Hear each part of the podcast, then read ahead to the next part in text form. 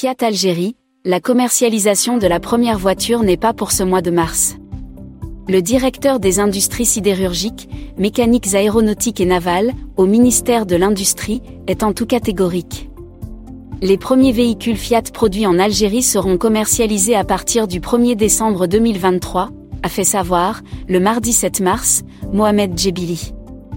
Intervenant sur les ondes de la chaîne 3 de la radio nationale, le même responsable, comme pour étayer ses dires, explique que l'usine Fiat d'Algérie sera réceptionnée définitivement d'ici le 31 août de l'année en cours. Elle entamera les essais du mois de septembre à octobre pour entrer en production le 1er décembre 2023, a-t-il ajouté.